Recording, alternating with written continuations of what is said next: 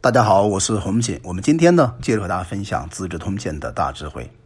上集音频当中分享了霍光、上官桀，啊，包括金日低他们三个人不同的做人做事的风格，以及他们通过他们的方法呢，爬到人生的最高峰。那么刘彻啊，终于迎来了他人生的最后的日子。所以啊，在二月二二月十四日，就是情人节这一天啊，刘彻在五座宫去世了。这一年呢，刘彻刚好七十岁。在古人呢，能活到七十岁，其实是非常非常难得的，表示呢，刘彻啊，他是一个长寿的皇帝。在历史长河当中，长寿皇帝是比较少的，刘彻是其中一位。刘彻的尸体呢，运到了未央宫前殿，开始入殓。刘彻这人其实啊，非常的聪明。如果大家看一看中国的帝王谱，翻一翻《通鉴》啊，再看看《二十四史》关于刘彻方面的记载，当然这里边有一些不小的这个所谓的争论。那比如在司马光的《史记》当中记录的刘彻呢，他是一个不断啊朝善的帝王，比如说宠信神仙，天天的想办法成成仙成佛，他是追求这些，追求长生的人。可是，在《汉书》之中班固的记录之下，我们可以看到刘彻呢是一个非常雄才大略的帝王。因此啊，我们在学习历史的过程之中，应该是一分为二，全方位的去分析汉武大帝的优势和劣势，包括他的性格，包括呢这个人到底怎样把中国的疆土啊进一步的拓展到一倍以上的这样的面积。所所以呢，他是非常了不起的人。刘彻呢，从小不呃到最后到死去啊。都是一个非常聪明的帝王，而且呢，做决策非常果决，并且呢，懂得知人善用。作为一个领导者，一定要修炼一种本事，就是知人善用的本事，执行法令铁面无情。他的妹妹呢，龙龙绿公主啊，她的儿子叫昭平君，当时啊，娶了刘彻的女儿宜安公主。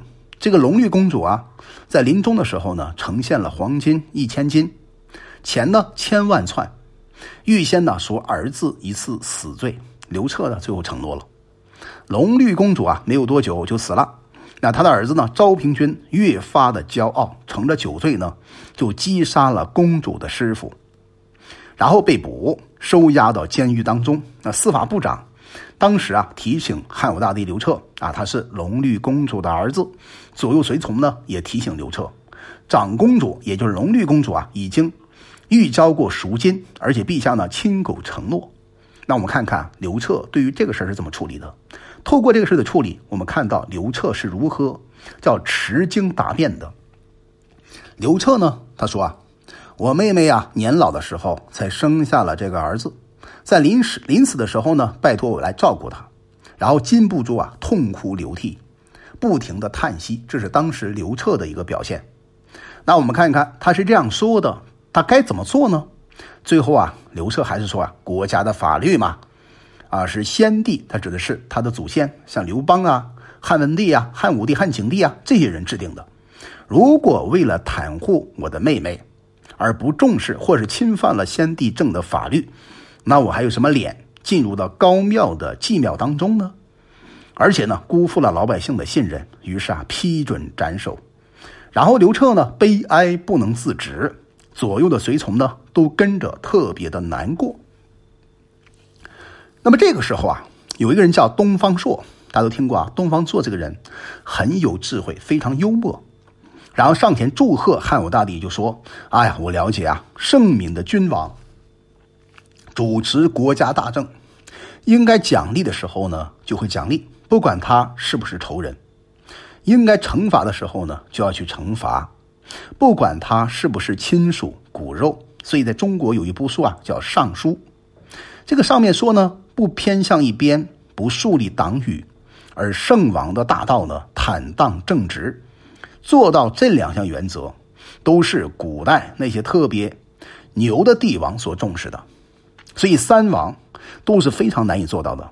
三王是谁呢？就是文命、天乙还有周姬发。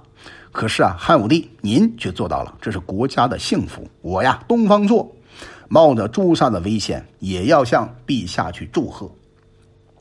这里有个非常重要的问题，什么问题呢？就是一个领导者，在处理亲情问题、处理你最爱的部下，你该如何去权衡？这是一个艺术。如果你不杀对方呢，那好，你伤害国家的制度，或者你伤害了公司的制度，这个公司呢，最后被大家所不重视。如果你杀掉对方呢，在人情层面可能会遭到一些非议。所以汉武帝在这个方面做好平衡。那么这个是我值是非常值得我们去学习和借鉴的，就是能够找到中间的平衡点去处理这个问题。其实啊，汉武帝啊，刘彻最早的时候不太喜欢东方朔，后来呢，慢慢的重视和善待东方朔，最后呢，一步一步提拔他当做皇家的警卫官，就是中郎这个官职。其实对这个问题呢，其实班固先生有一个非常简单的总结，他认为啊，高祖刘邦。讨平叛乱的时候啊，使社会啊恢复正常的秩序。刘恒就是汉孝文帝啊，汉文帝、汉景帝啊，刘启专心的提倡农业，使老百姓呢得到修养。对于古代的礼乐教化的事儿呢，确实做的不够。汉武帝呢继位之初啊，断然罢黜百家，只表彰六经。六六经是哪六经呢？《诗经》《乐经》《礼经》《易经》《尚书》和《春秋》。而且愿意啊招纳天下的优秀人才，建立功业，建立了太学，主持呢郊外的祭祀，并且呢拟定了这个历法，重谱音律，制作圣诗圣乐，然后到泰山去祭祀天地，礼敬神灵。最后呢，他光芒四射。像汉武大帝这种雄才大略的人，如果没有改变孝文。孝敬，也就是汉文帝、汉景帝当时的恭敬和简朴，爱护老百姓。那纵使是《诗经》《尚书》上所称赞的帝王，都没有办法超过刘彻。这是班固啊，当时给到他的一个定位。在我看起来，这个定位呢，未免有一点暧昧。为什么呢？因为任何一个人都没有办法讨好所有的人，即使你做的再好，总有人认为你有问题。所以，这要提醒我们，做人做事儿。不管在公司，不管在其他的一些组织当中，不要祈求让每个人都对你打及格分或者是满分，这几乎是不可能的事情。那司马光呢，对刘彻的一辈子啊，也做了一个评论。那我们既然讲通鉴嘛，对吧？通鉴当中，它最重要的点就是对人物的品评。那司马光认为啊，刘彻这个人呢，有很大的欲望，而且呢，无穷无尽，刑法非常的严酷。加到老百姓身上的赋税呢，最后成为狂征暴敛；对内呢想方设法生活糜烂，兴建宫殿；对外呢用武力去摧残四方的蛮夷，相信那些神仙鬼怪，不停的那游逛在名山大川当中，让老百姓啊无以为生，最后啊都能够都没有办法活下去了。这个情形呢，跟当时的秦始皇相差无几。但为什么当时秦朝能够灭亡，而西汉政府反而兴盛呢？这是为什么呢？那么司马光给出一句话，他认为刘彻啊能够遵守先王的圣道，知道克制，而且呢常常接受忠告。他特别厌恶啊被人欺骗和蒙蔽，并且呢喜欢用好的人才，坚持赏罚分明。到了晚年呢，发现自己做错了，毅然改过。并且呢，他能够有效的通过霍光、上官桀还有金日帝呢，来辅政，让江山维稳维持下去。这是当时啊司马光对他的一个整体的人生评论。那我想要告诉大家的是，其实啊，这个汉武帝啊，他确实有很多很多的优点啊，当然优点是超过人的缺点的。我们作为后代的学识者啊。没有资格，说是没有资格来站在那个高度啊去评论他。他毕竟是在当时来讲非常有贡献的一个帝王。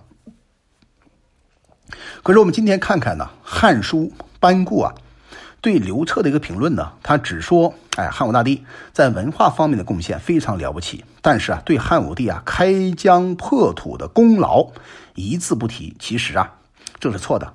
因为汉武帝啊雄才大略的表现正在于他的武功，因此他死了以后用武字来当做谥号，叫汉武帝。而且呢，你分析一下哈，为了抗击当时匈奴韩国的屡屡的入侵，他先后呢派这个卫青啊七次出塞攻击攻打，收复河南地，就是河南黄河河套这一带。并且呢设置了当时叫朔方郡这个地方。还有呢，就是公孙敖祝寿降城。自许自伟呢，更沿着五原（今天内蒙古包头市）就兴建了很多的亭障，一千多里。然后呢，把中原啊中原的老百姓啊迁移到那里去屯垦。又派啊霍去病六次出塞攻击，取得匈奴汗国西部疆土，就是河西走廊这一带。那而且匈奴浑邪王投降以后呢，在今天甘肃省永登县以西的地方设立酒泉、武威。这样的郡县，又命李广利呢攻击大渊王国，在今天呢乌兹别克斯斯坦那这一带的地方，斩杀了当时的国王，所以整个的西北疆域的开拓，这是汉武大帝非常重要的功劳。那我们进一步剖析啊，你还可以看到汉武帝当时命这个伏波将军陆伯德、楼川将军杨浦征服南越的王国，开拓南方疆土。又命令杨浦啊，跟恒海将军韩越等攻击闽越王国，就是今天福建省这一带。那又命令唐蒙、司马相如诱导西南夷各个部落开始归附，开拓了西南疆土的地域。那又命令杨浦啊，跟左将军荀志呢，去击灭了朝鲜王国。这是东北疆土的整个开开拓，就今天的东北三省这一带。然后呢，这个刘彻呢，又命令张骞出使到西域。又把整个西方的疆土给他打开。其实这些疆土的开拓呢，都应该是记在汉武大帝的这个功劳簿上的，对吧？比如说他收复的地盘，像朔方、朝鲜、南越、闽越，当时呢不过是秦王朝已经列为国土，但是呢因为管理的问题导致松懈，虚有其名。到了汉武帝刘彻呢，真正的建立了郡县，纳入中国的版图。所以，透过这一点，我们可以看出来，汉武大帝是非常了不起、名副其实的帝王。虽然有一些瑕疵，我们也表示对他一些非常深刻的敬意。那这里边提醒我们一个道理：一个优秀的老大，一个有结果的管理者，他永远关注一个问题，就是如何在他有生之年去创造卓有成效的成果，而并不是在形式上看是多么美丽，对吧？到结果看，那结果呢是糊涂的，那肯定是。不符合比较优秀的管理者，那么汉武大帝呢，他就有这样的一个特性，成为当时包括现在啊很难逾越的一个帝王的典型。好了，我们今天呢就分享到这里。我叫洪锦，我们专注顶层设计。